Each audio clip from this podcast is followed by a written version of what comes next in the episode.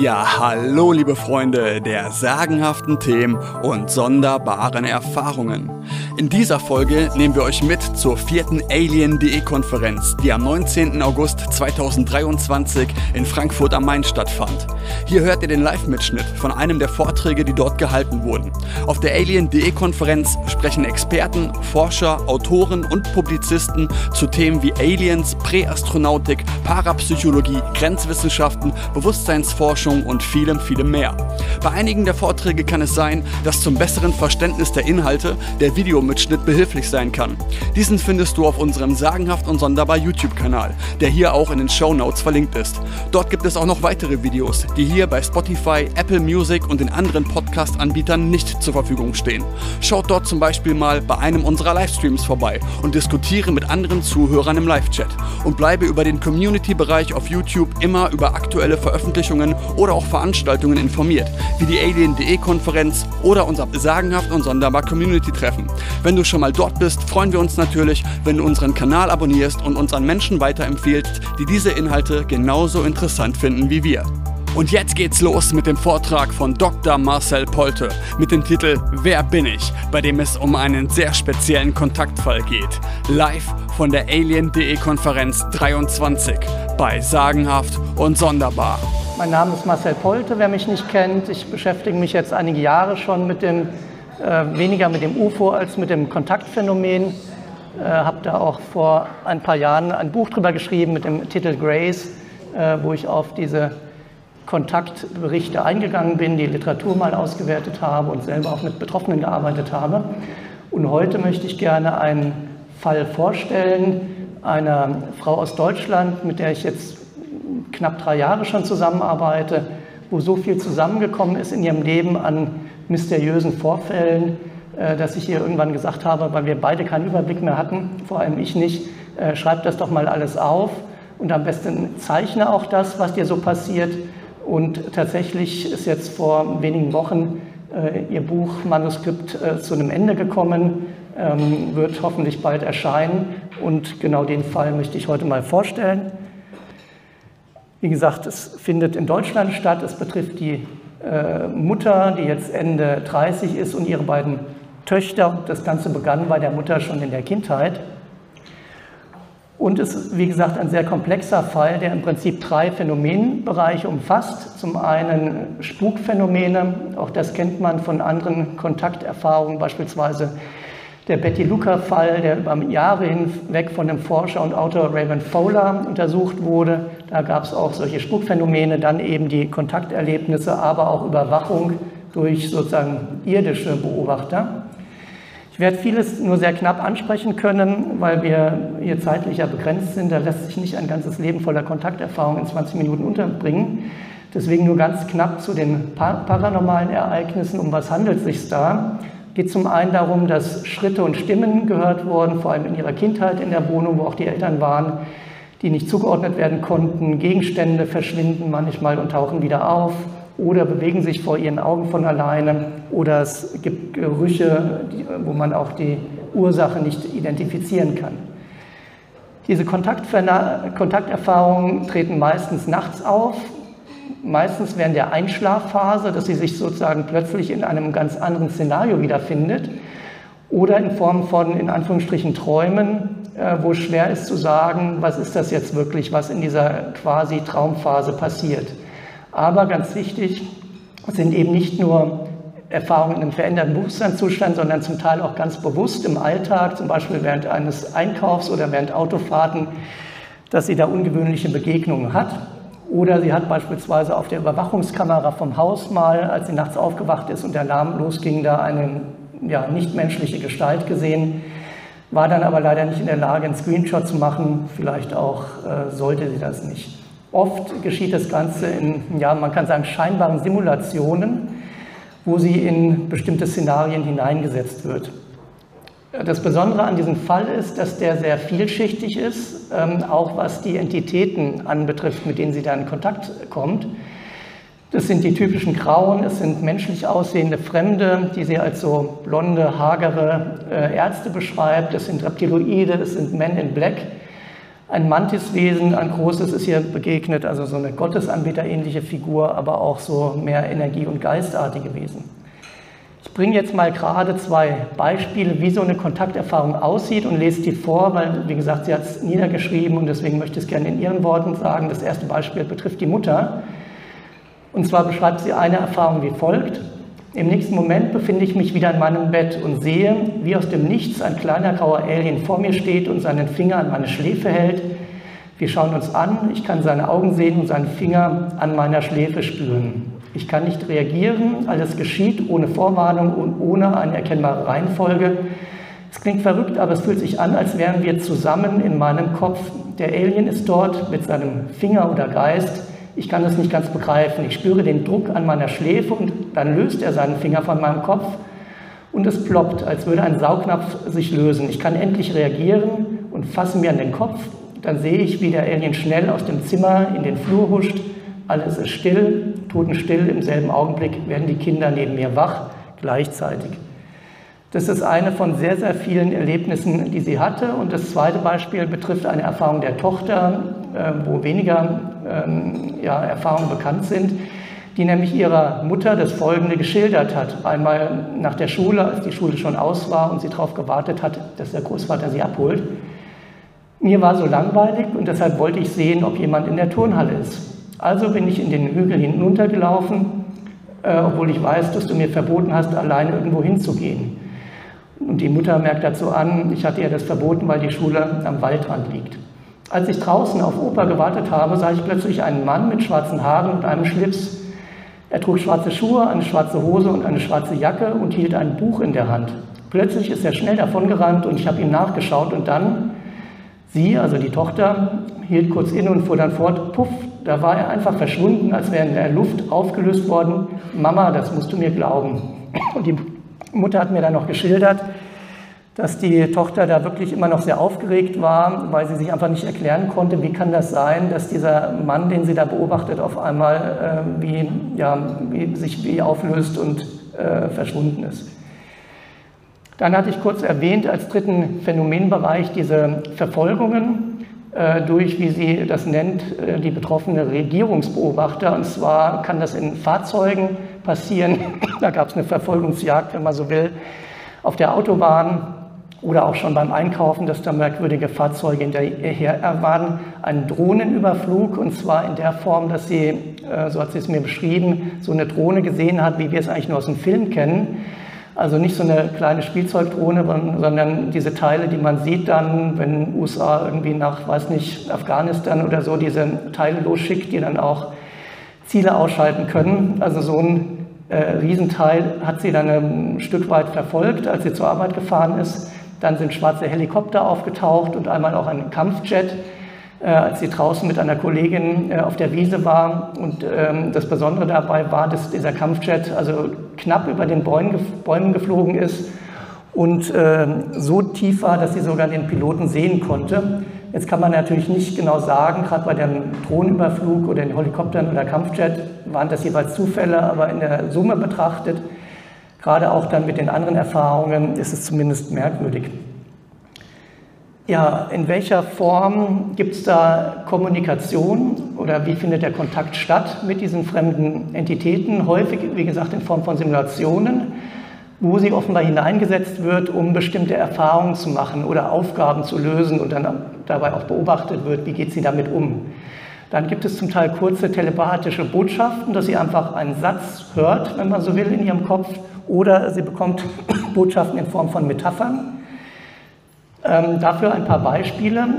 Zunächst mal für so eine wörtliche Erklärung, da hat ihr ein Wesen gesagt, äh, wir können alles verändern, auch den Raum. Und dazu schreibt dann diese Betroffene, ähm, was, wie sie das versteht. Sie erklärt, also dieses fremde Wesen, dass sie bereits über die Fähigkeit verfügt, den Raum zu verändern.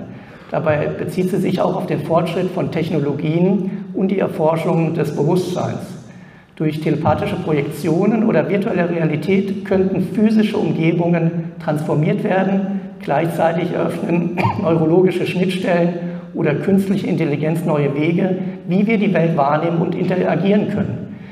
Indem sie, also dieses fremde Wesen, auf diese technologischen Möglichkeiten hinweist, verdeutlicht sie, dass sie bereits über die Mittel verfügt, um den Raum zu beeinflussen, beeinflussen und neue Erfahrungen zu ermöglichen. Also zum Beispiel sie in solche Simulationen hineinversetzt, wo sie gar nicht unterscheiden kann, eigentlich ist das jetzt eine physische Umgebung oder nicht, aber von der ganzen Situation her hat sie mittlerweile gelernt zu erkennen, dass da irgendwas da nicht stimmen kann.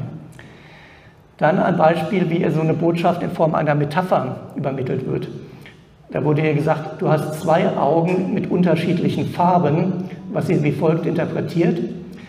Im übertragenen Sinne bedeutet dies wohl, dass ich meine, eine Fähigkeit besitze, verschiedene Faktoren oder Perspektiven wahrzunehmen und zu verstehen, andere Dinge zu erfassen, um Informationen, Zusammenhänge oder Standpunkte zu erkennen, die eventuell für andere nicht offensichtlich sind. Das Vorhandensein der zugrunde liegenden genetischen Veranlagung führt zu einem Katalysator, um Grenzen zu überwinden.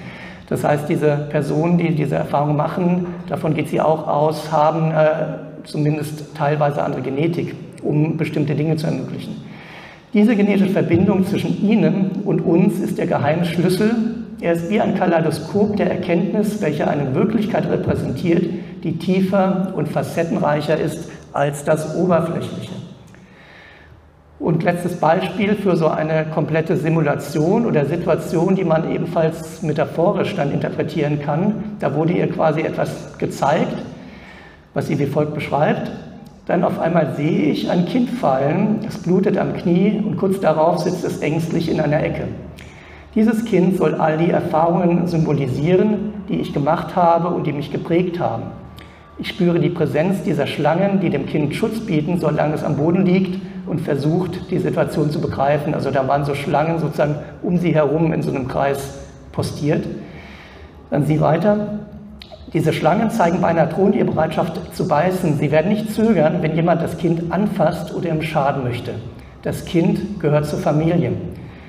Das Kind bin ich. Ich komme zu dem Entschluss, dass die Reptiloiden sich in einer Form, in Form einer Schlange gezeigt haben, um zu verdeutlichen, dass sie es sind. Also unter anderem sieht sie da eine Verbindung zu dieser reptiloiden Spezies, die selten, aber manchmal oder einige Male auch ihr begegnet ist in all der Zeit. Ja, was gibt es für Beweise für diese ganzen vielen unglaublich klingenden Dinge, von denen ich hier jetzt nur einen kleinen Teil angerissen habe? Zum einen tauchen Spuren am Körper auf, insbesondere blaue Flecken, die aus der sogenannten Abduktionsforschung schon sehr lange bekannt sind, dass eben die unerklärlich oft am nächsten Morgen am Körper vorzufinden sind. Dann gibt es, hatte ich erwähnt, diese paranormalen Phänomene. Es gibt Zeugen und wir haben ein Remote Viewing durchgeführt. Ganz kurz zu den Spuren. Das ist jetzt hier ein Foto der Tochter, die sie vom Kindergarten abgeholt hat. Und da war wie so ein Handabdruck ähm, im Gesicht sehr deutlich zu sehen, wo niemand erklären konnte, was steckt dahinter. Dann Thema blaue Flecken. Ähm, klar, man kann sagen, so ein Kind, das stößt sich ständig, aber hier war auffällig, dass eben vier Blutergüsse an beiden Beinen in einem recht symmetrischen Abstand auf einmal da waren, wo man sich schon fragen kann, wie geht das, dass ein Kind sich quasi symmetrisch dann auch noch insgesamt viermal äh, am Klettergerüst oder an der Bettkante stößt.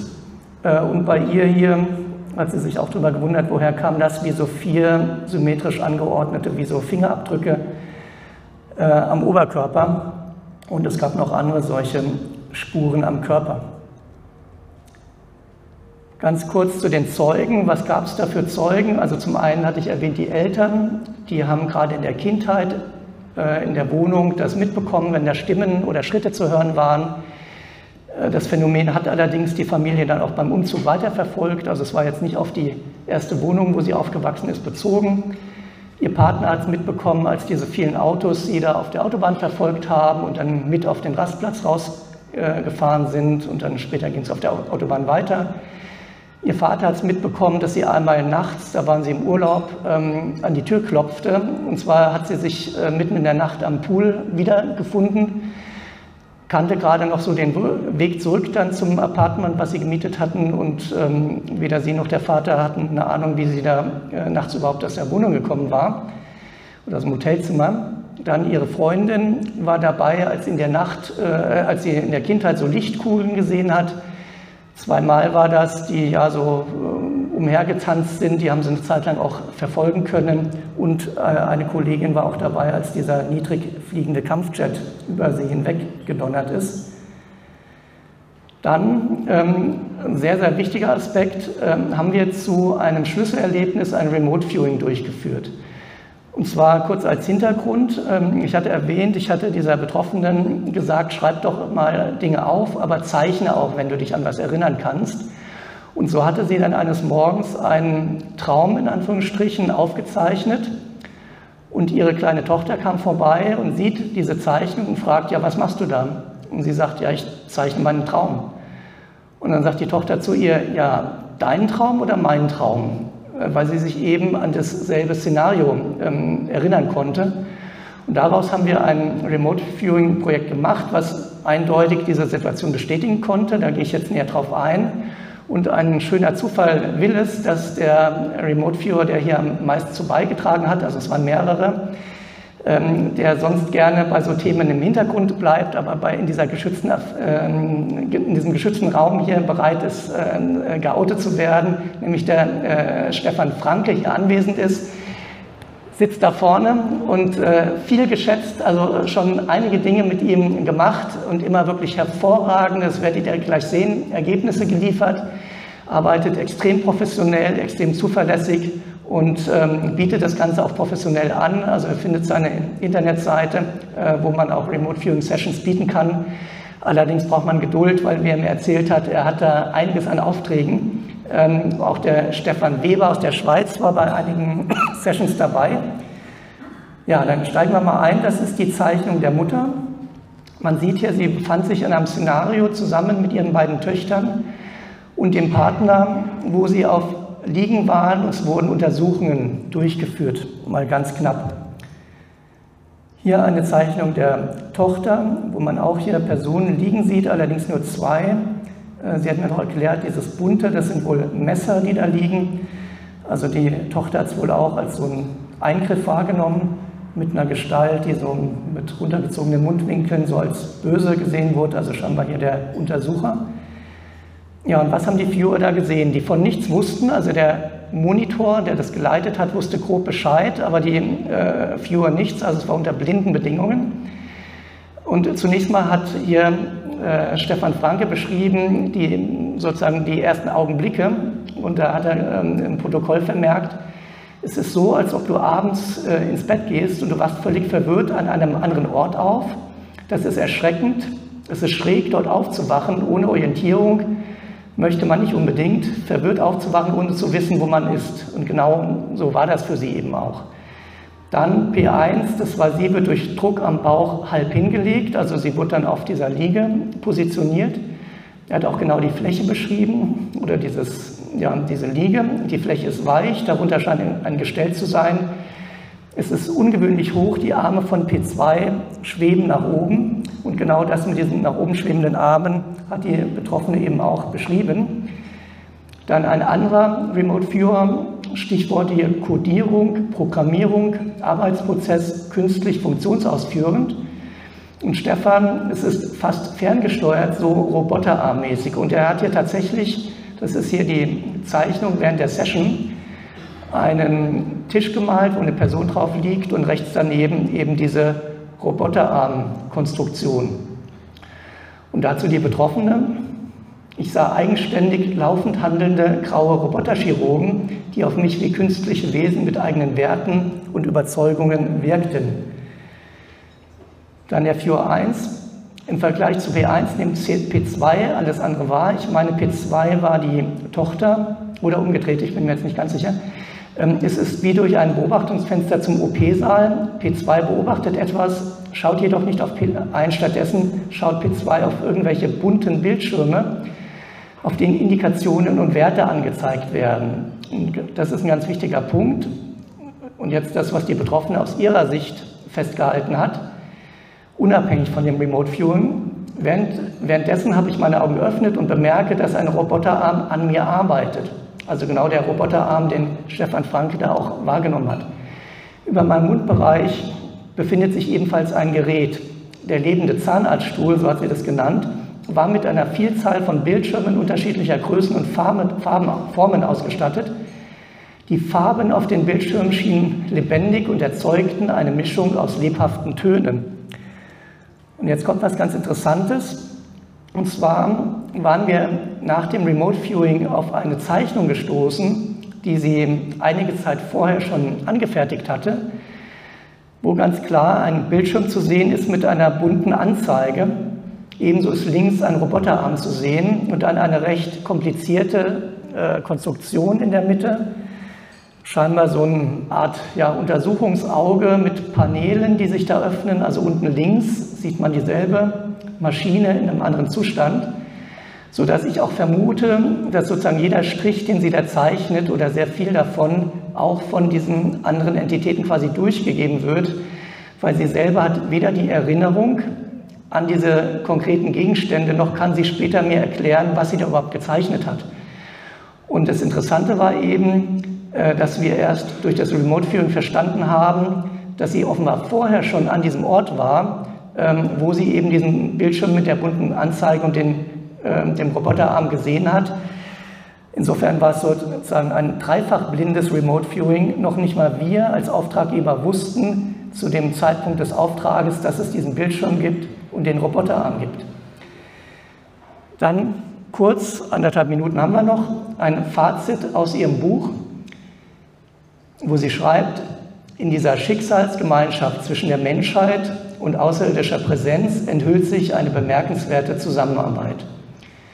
Die Riesenmantis, die reptiloiden Wesen, die kleinen und großen Grauen sowie die blonden Wesen bilden gemeinsam eine Art große Familie, in der sie Reproduktionsexperimente an Menschen durchführen und auch hybride Wesen untereinander erschaffen, um unsere und ihre kognitive und körperliche Entwicklung voranzutreiben. Die Männer in Schwarz erscheinen wie eine Art Polizei, die aufmerksam das Geschehen in dieser Allianz beobachtet. Ihre Aufgabe liegt in der Überwachung und Kontrolle möglicher Risiken oder Verstöße, um ein Ausbrechen von Chaos zu verhindern. Also man sieht das schon, dass die Autorin, die unter dem Pseudonym, ähm, man sieht es hier, Clara Wolf, ähm, dieses Buch geschrieben hat, da natürlich eine Position einnimmt, wo deutlich wird, sie hat eine Verbindung zu den Phänomenen und den Wesen, die dahinter sind also sitzt, es ist nicht ganz einfach, so ein bisschen zwischen den Stühlen, zwischen ihrer menschlichen Identität, aber auch ihrer Anbindung ähm, an dieses Phänomen. Und man sieht hier eine von den vielen, vielen, also knapp 100 anderen Zeichnungen, wo man auch oben sieht, da sind ganz viele Details. Da müsste man sich Zeit nehmen, darüber sozusagen mal nachzusinnen, was das bedeuten könnte. Ich bin recht sicher, dass sozusagen jedes Detail uns Informationen liefern soll. Und damit sind wir hier auch durch mit der Zeit und wer will, kann gerne Fragen stellen.